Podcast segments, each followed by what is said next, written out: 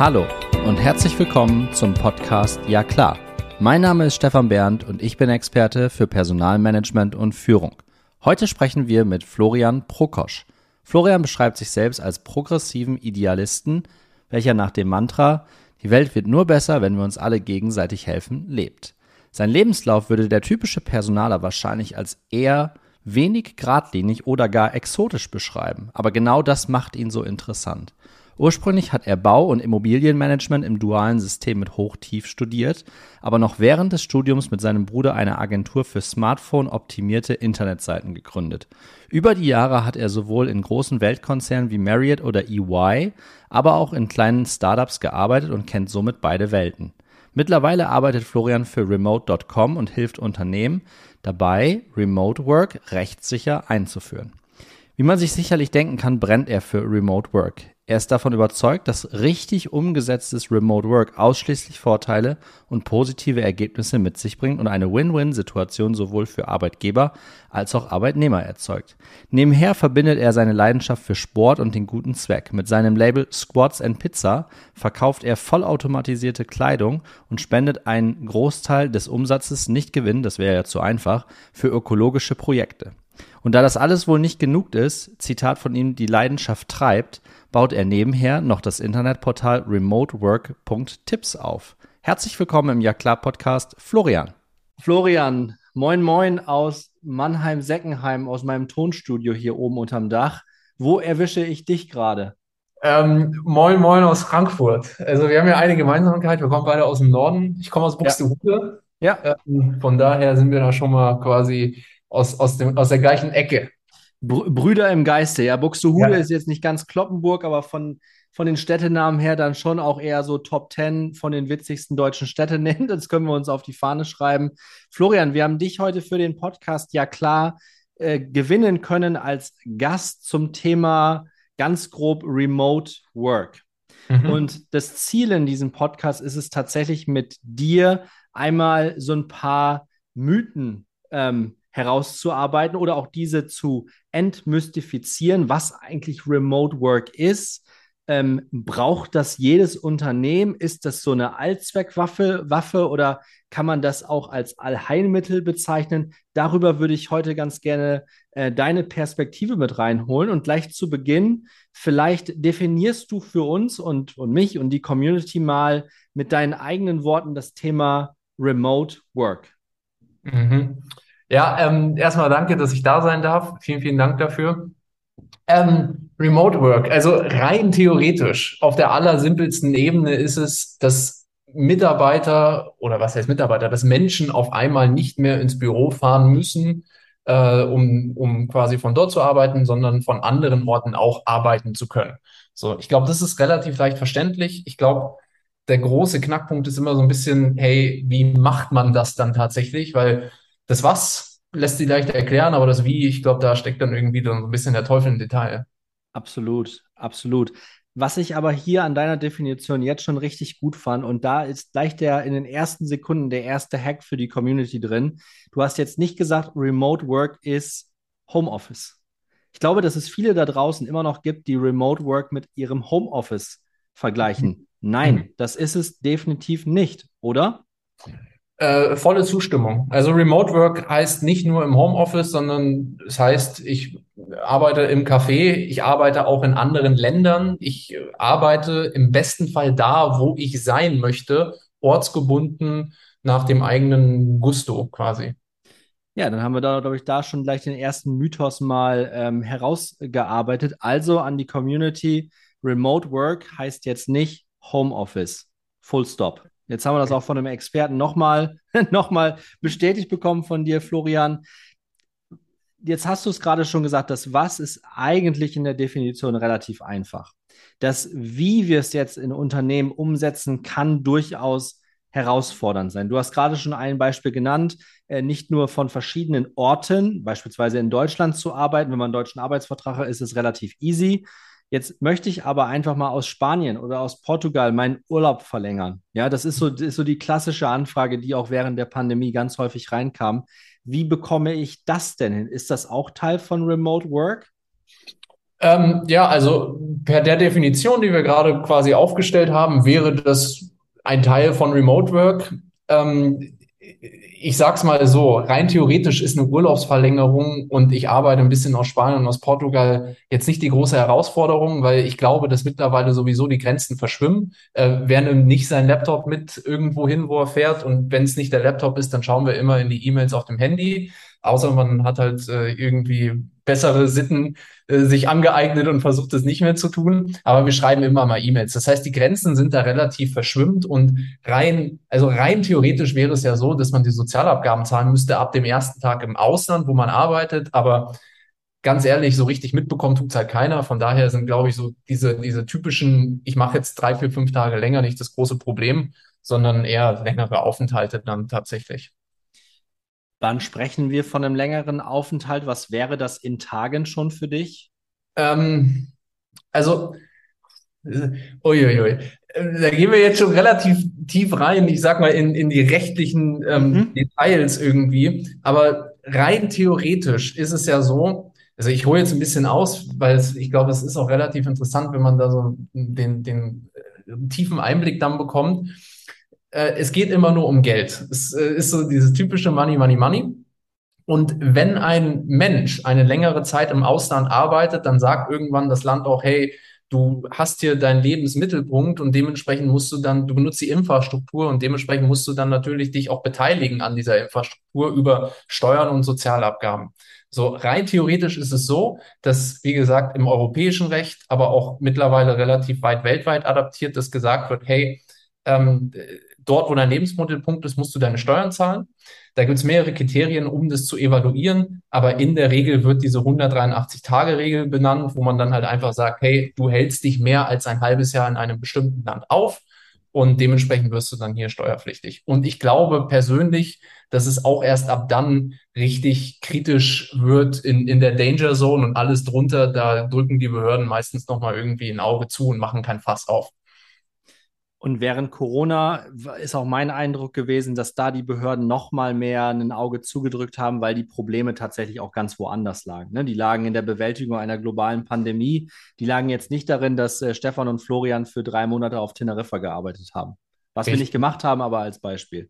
Richtig, ganz genau. Also sehe ich genauso. Ehrlich gesagt, wir sehen es ja auch immer noch bei den, bei den Immigrationsbehörden so die Termine sind immer noch extrem lang. Die Steuerbehörden haben auch alle noch mehr als genug zu tun. Also ja, da ist jetzt, mir ist kein Fall bekannt, wo was passiert ist. Jetzt hast du gerade eben schon ein, so eine, ein, so eine ähm, ähm, legale Thematik mit drin gehabt, mit den 183-Tage-Regelungen. Jetzt bin ich Personaler, jetzt kenne ich diese Regelung auch, aber eben nicht im Detail. Und ich gehöre auch tatsächlich zu diesen Menschen, die auch gar nicht so wirklich Lust haben, sich mit diesen ganzen verschiedenen Tax-related, Regularien und was es da nicht alles gibt. Das ist ja sehr, sehr komplex, teilweise auch kompliziert.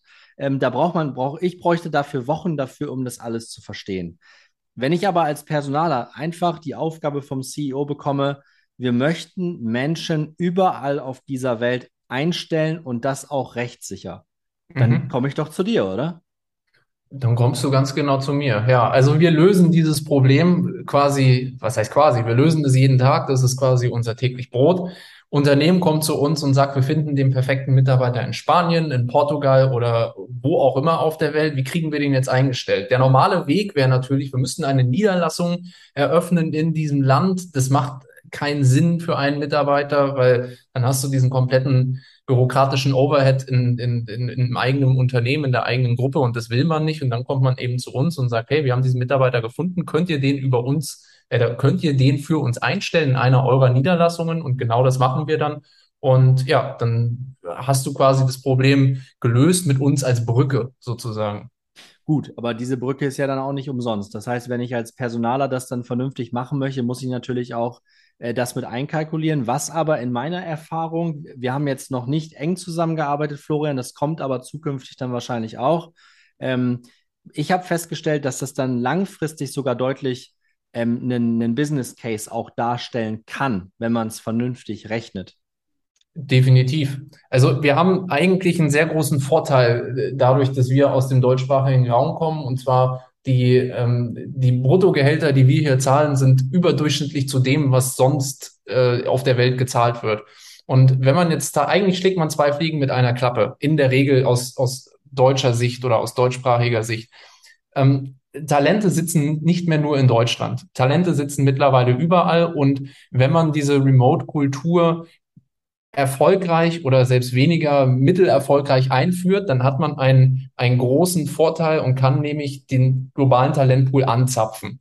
In der Regel ist es ja sowieso so, dass Mittelständler mittlerweile mehrere Offices haben in mehreren Ländern. Das heißt, die Sprache ist sowieso in der Regel Englisch. Und dann hat man quasi, wie gesagt, den Vorteil, Sprache ist eh Englisch, die Weltsprache ist Englisch, warum knüpfen wir nicht diesen Talentpool an?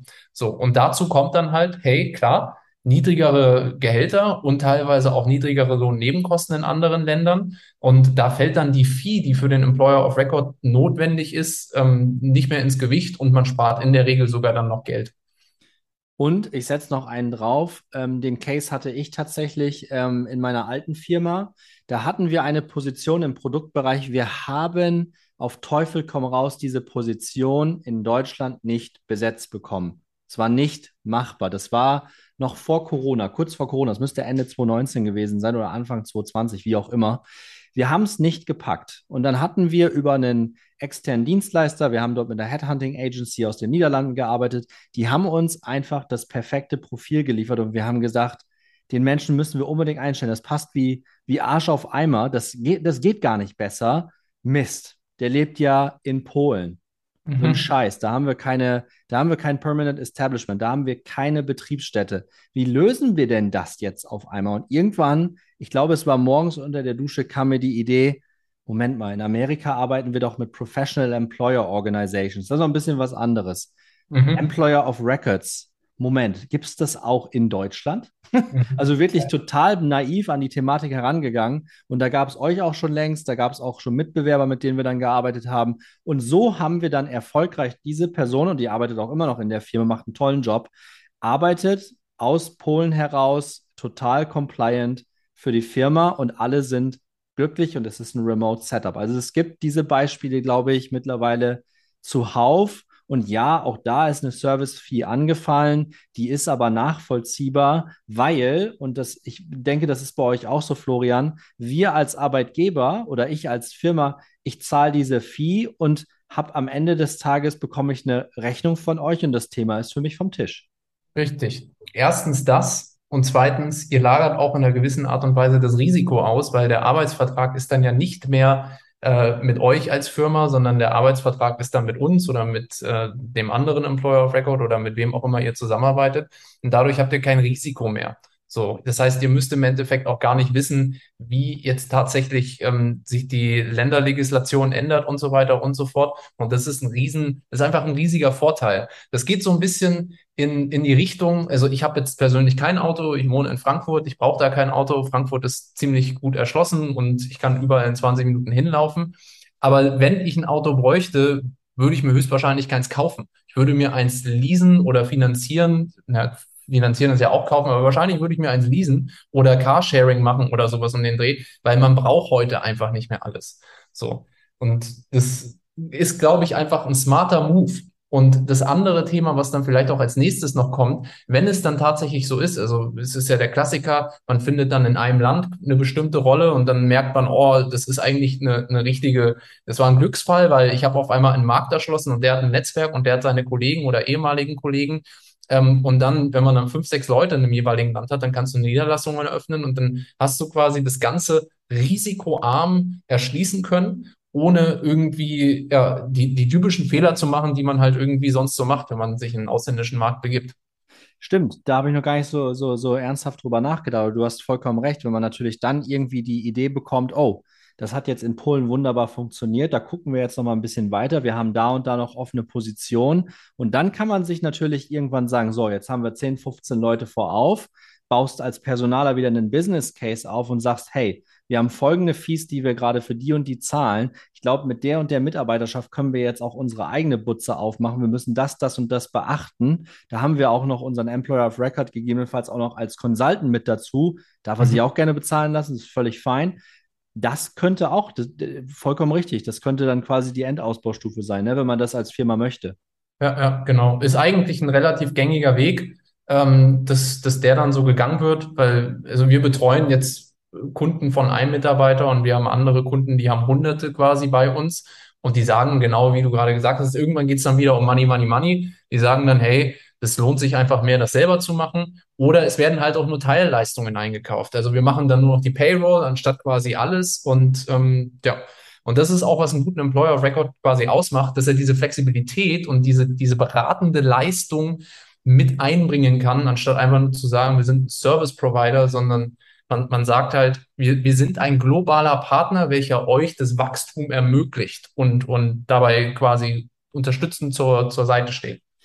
Das heißt mit anderen Worten, ihr enabled Companies nicht nur den sogenannten War for Talents zu begegnen, der, und das ist meine ganz persönliche Meinung, also A ist dieses Wording schrecklich, das habe ich aber jetzt schon mehrfach in Podcast-Episoden gesagt. Ähm, äh, in Zeiten von Ukraine-Krieg verbietet es sich eigentlich über den War for Talents auch zu sprechen. Worauf ich aber hinaus will, ist, es gibt und da hatte ich es mit Maximilian Lammer aus Österreich drüber vor ein paar Monaten. Eigentlich gewinnen wir das Talente-Game in unserem Unternehmen. Ja, wir müssen neue Leute von draußen dazu holen, aber wir müssen versuchen, unsere Leute auch in der Firma zu halten. Da kommt ihr doch dann auch ins Spiel, oder? Ja, zu 100 Prozent. Also ich persönlich, ähm, also man wird sich denken können, ich bin ein Riesenfan von Remote Work. Ähm, klar, weil es sehr, sehr, sehr viele Vorteile für Unternehmen bietet. Aber was wir zum Beispiel bei remote.com machen, unser Slogan ist Simplifying Global HR. Und genau das wollen wir halt tun äh, um, um quasi, wie gesagt, euch zu enablen, das Ganze zu machen. Das andere Thema ist, ja, jetzt habe ich natürlich den roten Faden verloren, ähm, aber es, es, es hat, wie gesagt, sehr, sehr viele Vorteile, um das Ganze, also ich, ich sehe wenig Nachteile, lass es mich so sagen. Wenn wir nochmal auf dieses äh, Talent Game und War for People auch wieder, wieder eingehen und versuchen, die Talente zu binden, was genau macht ihr da als Unterstützung, wenn ihr sagt, wir können HR-Prozesse vereinfachen? Mhm. Also es ist, es ist ein Riesenfeld und im Endeffekt gibt es dort keine wirkliche Pauschalantwort. Was man vielleicht ähm, im, im Hintergrund verstehen muss bezüglich uns von Remote, also ich spreche jetzt quasi als Florian, als Mitarbeiter von Remote, der aber auch bewusst für Remote arbeitet.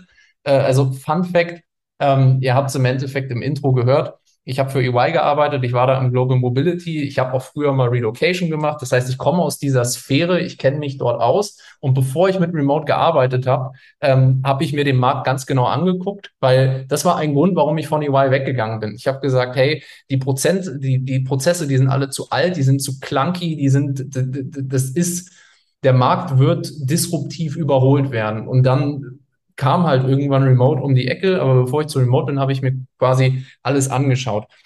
Also lange Rede, kurzer Sinn. Der Unterschied zwischen uns und allen anderen ist, dass wir ausschließlich mit unseren eigenen Niederlassungen arbeiten. Normalerweise ist quasi der Wettbewerber nur ein Mittelsmann, der dann einen Subunternehmer hat, der den vor Ort dann das, den, den, den äh, Mitarbeiter einstellt. Bei uns ist es so, dass er quasi über uns eingestellt ist und der ähm, Mittelsmann wegfällt. Das Tolle an der Sache ist, dass wir aufgrund dessen eine riesige Infrastruktur haben in den Ländern, in denen wir arbeiten und dann auf Basis dessen sehr, sehr, sehr viel abnehmen können. Und aber auch zusätzlich zu dieser normalen nationalen Infrastruktur halt auf eine globale Infrastruktur zurückkommen können.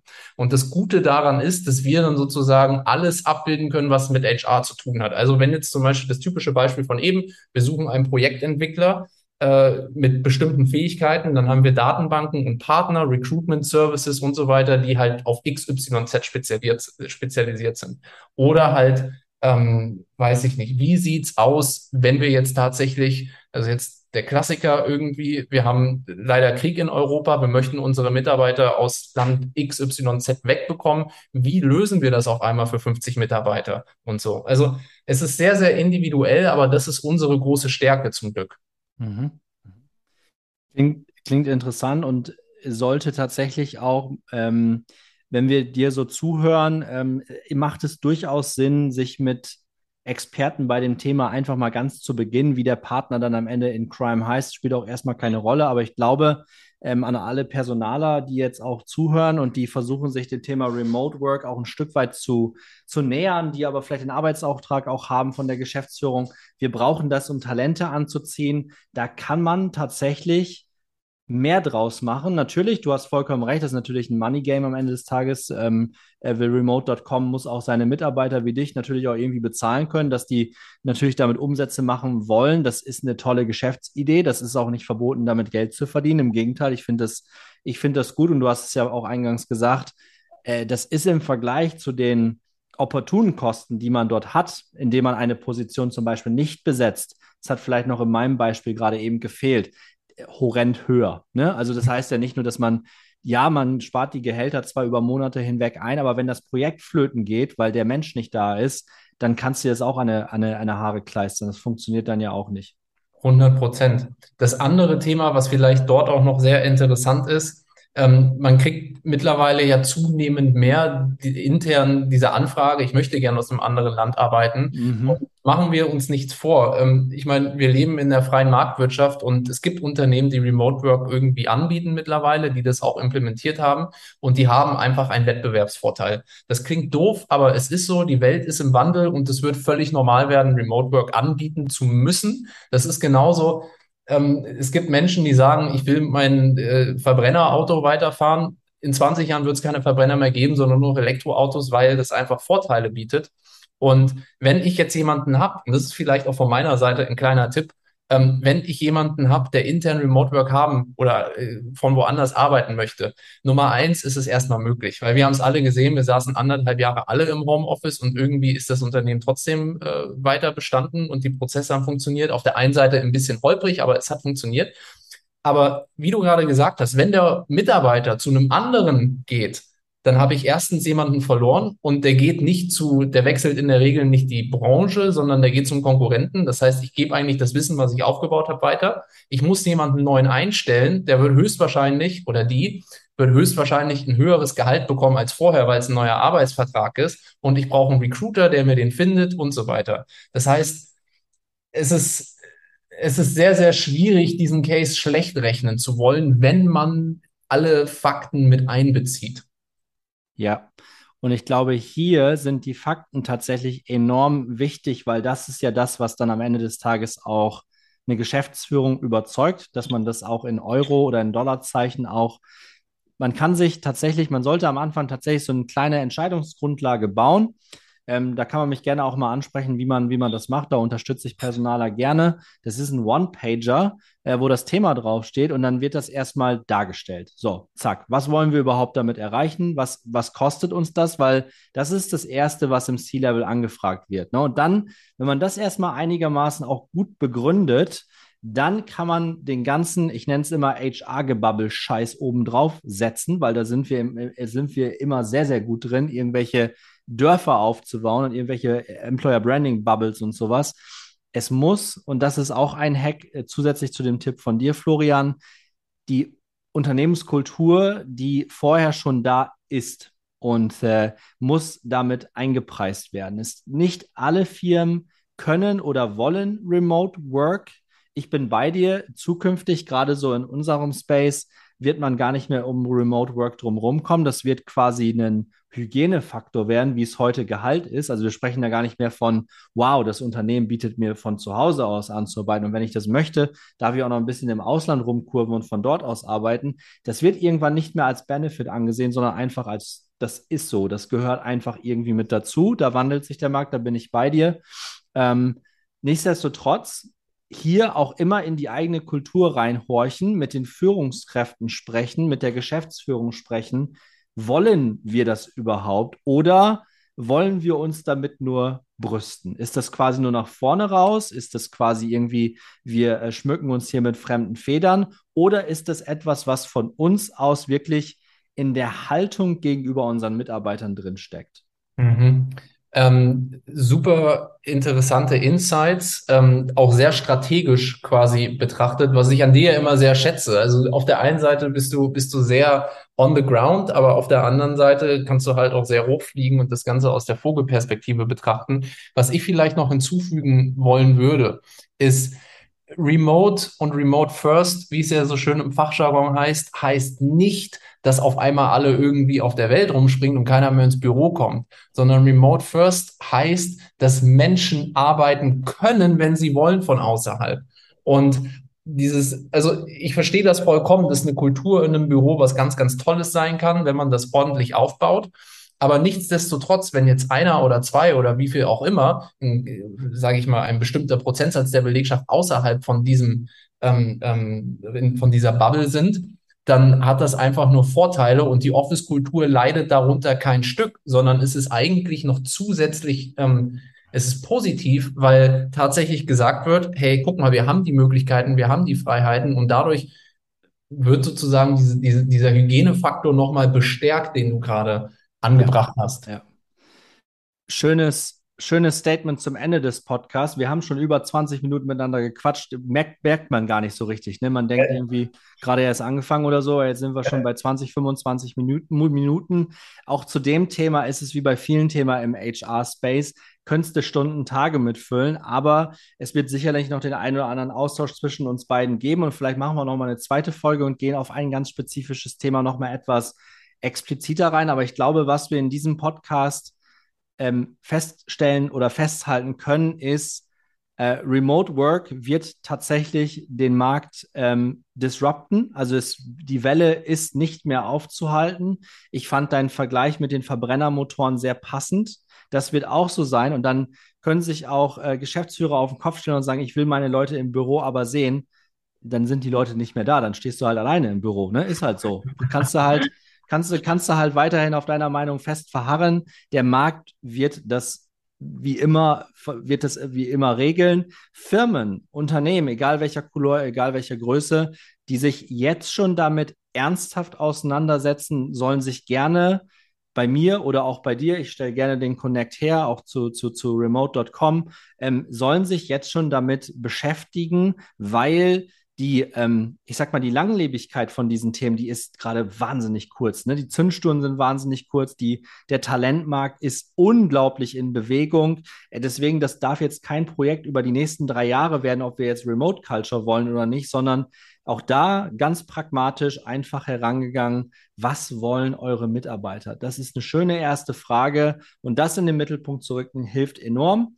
Wenn ihr wissen wollt, wie das geht, meldet euch gerne. Hoffe, die Folge hat euch gute Insights zum Thema Remote Work gebracht. Florian, an dich. Danke für deine Ausführungen, für die klaren Beispiele auch im Ja klar Podcast.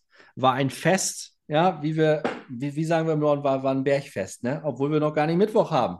So, ja, aber war, war ein Fest. Vielleicht, vielleicht noch eine Sache. Ich hoffe, ich schneide dich jetzt nicht ab. Überhaupt aber nicht. Noch, noch sehr interessant und ich fand das schön, dass du das gerade gesagt hast. Pragmatisch an die Sache rangehen. Remote Work ist kein, das ist nicht äh, die Box der Pandora, sondern eigentlich viel mehr. Es ist ein Riesenvorteil, den man sich dort anlachen kann. Ähm, und es ist nicht schwer. Es ist tatsächlich nicht schwer, weil wir hatten das Praxisexperiment halt über Corona tatsächlich. Alle saßen im Homeoffice, es funktioniert. Jetzt ist nur noch die Frage, okay, wie lösen wir das rechtlich? Und dafür sind wir halt die Partner oder geht äh, im Endeffekt zu Stefan. Der kann da auch nochmal Connections in andere Richtungen herstellen, wenn ihr wollt. Aber es ist, davor braucht man keine Angst haben. Es ist ein Vorteil, den man sehr leicht greifen kann, wenn man möchte. Sehr schön. Klingt gut. Lassen, cool. wir, lassen wir genauso stehen, Florian. Schöne Grüße aus Mannheim rüber nach Frankfurt und wir beiden norddeutschen Köppe machen uns jetzt noch einen schönen Nachmittag. Ne? Bis genau. demnächst wieder. Danke euch. Danke. Ciao, ciao.